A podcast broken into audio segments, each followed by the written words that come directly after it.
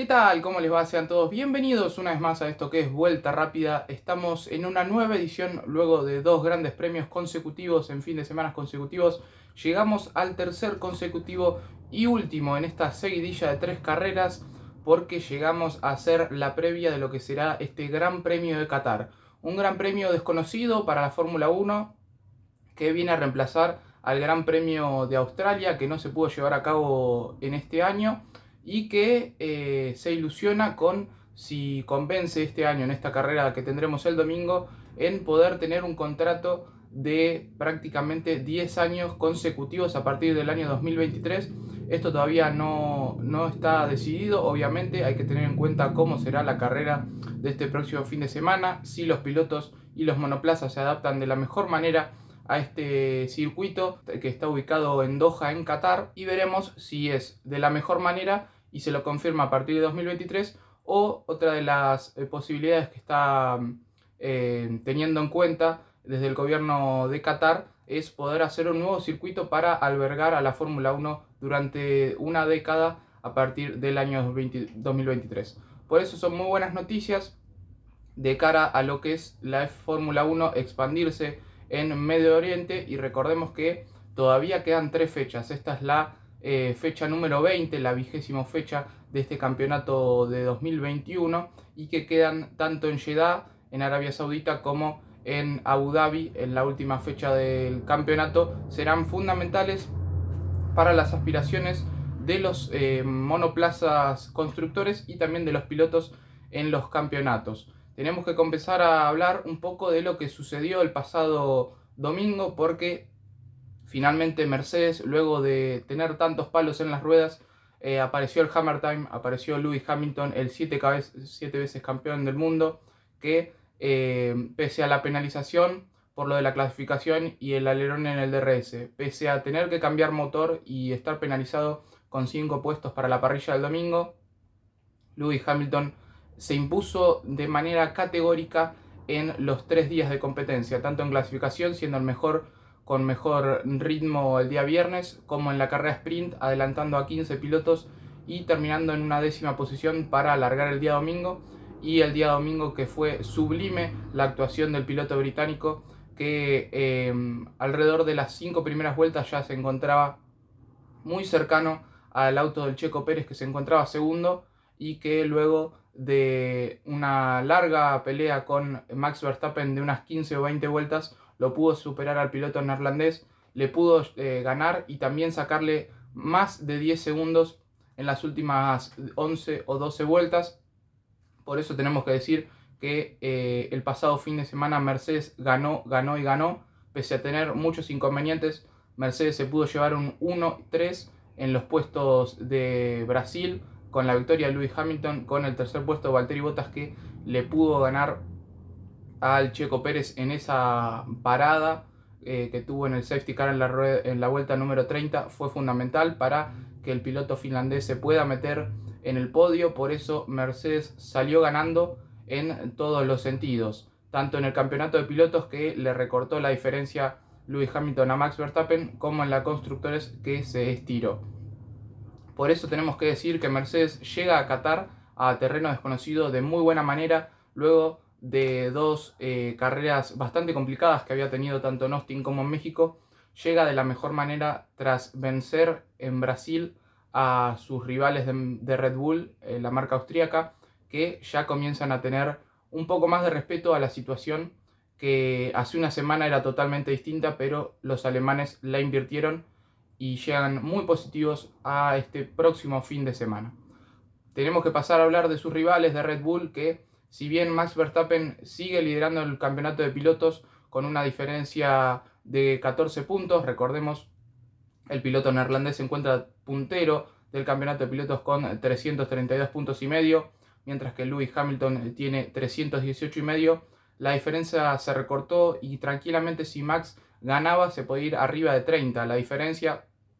pero no fue así la cosa. Lewis Hamilton recortó puntos, eh, está teniendo eh, un muy buen rendimiento ese motor eh, de combustión interna nuevo que puso el británico y muchos pensaron si Max tendría que hacerlo, tendría que hacer el esfuerzo de cambiar y penalizar algunos puestos este próximo fin de semana desde la marca austríaca dijeron, lo negaron y dijeron rotundamente que no lo van a hacer porque la recta principal allí en Qatar es muy importante y eh, es el único lugar donde habrá eh, claros adelantamientos. Es, es un circuito bastante complicado de adelantar y la potencia del motor Mercedes será fundamental, pero no quieren penalizar para tener que largar desde más atrás y tener que eh, alguna pérdida de puntos que le pueda valer el campeonato. Por el lado del Checo Pérez tuvo un fin de semana bastante irregular donde el viernes y el sábado pudo eh, tener una carrera bastante, bastante acorde a su rendimiento y el día domingo comenzó de muy buena manera con una largada perfecta, pero que finalmente con la estrategia de Mercedes terminó quedando fuera del podio, lo que le jugó una mala pasada a Red Bull. Finalmente se pudo llevar la vuelta rápida y sacarle el punto a Lewis Hamilton, pero eh, el piloto de Guadalajara no tuvo su mejor performance el pasado fin de semana tenemos que pasar a hablar de una situación que eh, prácticamente ya está casi definida, pero la situación eh, puede eh, volver a invertirse en estas últimas tres fechas, ya que Ferrari le sacó una, una ventaja bastante grande a sus perseguidores de McLaren, ya que son 31 puntos en la diferencia en el campeonato de constructores, tras dos carreras muy buenas de la marca italiana, de los Tifosi, de los de Maranello, que pudieron llevarse un, quinto y un sexto puesto en dos carreras consecutivas, tanto en México como en Brasil, y que McLaren tan solo pudo sumar un punto en cada carrera con Lando Norris. El rendimiento de los Ferrari está cada vez mejor, pelean por meterse ahí en el escalafón, eh, colarse entre eh, Red Bull y Mercedes. Eh, en México no pudieron hacer porque estuvo Pierre Gasly de por medio y eh, en Brasil no pudieron hacer porque el ritmo tanto de los austríacos como de los alemanes fue mucho mayor, le sacaron una gran ventaja a los Ferrari, pero que cada vez mejor están retomando ese aura, esa historia que tiene Ferrari como un equipo histórico en la categoría, valga la redundancia, y eh, obviamente se enfocan muy, muy eh, preparados para el próximo año 2022 con el cambio de reglamento que buscan obviamente volver a pelear por los campeonatos. Pasamos a hablar de McLaren, que como bien les decía, la situación es bastante negra para ambos pilotos, para el joven Lando Norris, el británico que está disputando su tercera temporada y que en estas tres temporadas que tiene en la Fórmula 1 fueron muy similares, comenzó muy arriba en puntos eh, en ambas, eh, ambas tres, pero que a mediados del final de la temporada se le va complicando eh, la misma. Por eso tenemos que decir que Lando Norris eh, tiene que remontar esta mala racha que está teniendo luego de Monza, que salió segundo. No se pudo meter eh, entre los cinco primeros en ninguna ocasión. Por eso McLaren lo necesita más que nunca en esta recta larga que tendrá Qatar. El motor de McLaren Mercedes será fundamental para poder ganar la batalla frente a los tifosi. De igual manera, Daniel Ricciardo que post la victoria en Monza no pudo meterse en los puntos en tres ocasiones, así que es muy destacada la aparición de Daniel Richardo en esa victoria en Monza, pero busca tener una regularidad que lo ayude a Lando Norris para poder superar esos 31 puntos que serán difíciles en estas tres próximas fechas, pero McLaren no lo da por vencido. Pasamos a hablar de la lucha por el quinto puesto en la clasificación de constructores porque tenemos que decir que Alpine y Alfa Tauri siguen igualados, esta vez en 112 puntos, recordemos, llegaban a Brasil eh, igualados en 106 y se van de Brasil igualados en 112. ¿Por qué? Porque Pierre Gasly sigue carreando eh, este monoplaza italiano de Alfa Tauri con muy buenos rendimientos, siendo muy regular esta temporada 2021, siendo uno de los pilotos mejores del resto, teniendo un Alfa Tauri que en las rectas va muy rápido con ese motor Honda y que eh, está sumando, eh, respectivamente hablando, lo mismo que suman los Alpine por carrera. Eh, como bien estábamos explicando, Pierre Gasly sumó 6 puntos en Brasil y los Alpine sumaron 6 puntos entre ambos, entre Esteban Ocon y Fernando Alonso. Por eso Alfa Tauri se mantiene vivo en la pelea, necesita de la ayuda de Yuki Tsunoda para poder estirar un poco más la diferencia y si suma al joven japonés algún puntito más, puede estirar la diferencia y escaparse en esa quinta plaza para que los italianos tengan un muy buen eh, incremento de dinero el próximo año en el 2022. Pasamos a hablar del fondo porque Aston Martin no tiene muchas novedades, sigue eh, teniendo una muy mala racha el Lance Stroll y Sebastian Vettel no se pudo meter en los puntos en Brasil. Cabe destacar que obviamente tienen todos los focos eh, puestos en el año 2022, pero obviamente intentarán cerrar de la mejor manera este calendario 2021 en estas tres próximas fechas que serán en Medio Oriente. Y por el lado de los últimos de la tabla, tanto Williams como Alfa Romeo se mantienen igual. La diferencia eh, sigue siendo un poco bastante eh, holgada para los Williams que se mantienen octavos y Alfa Romeo que tiene como mayor novedad que eh, se dio a conocer en los últimos días que Wang Yuzhou finalmente será el que ocupe esa plaza, esa plaza libre que tenía el Alfa Romeo, el equipo suizo, que finalmente eh, el equipo desplazará a Antonio Giovinazzi a partir de la próxima temporada y el piloto chino será el primer piloto chino en la historia en estar de manera permanente en la categoría. Una muy buena novedad. El piloto llega con muy buenos patrocinadores para el próximo año que le vendrán muy bien a la marca y que con Valtteri Bottas como piloto experimentado buscarán colarse, quien te dice que no, entre la mitad de tabla o tal vez pelear por alguna eh, victoria en carrera. Y obviamente también, último, están los eh, dos pilotos de Haas. El, monoplaza de Haas fue el peor en la temporada claramente,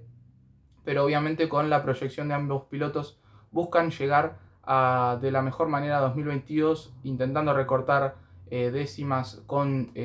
los monoplazas de adelante y obviamente con la inversión que hacen para el próximo año poder pelear un poco más arriba en el escalafón de las escuderías.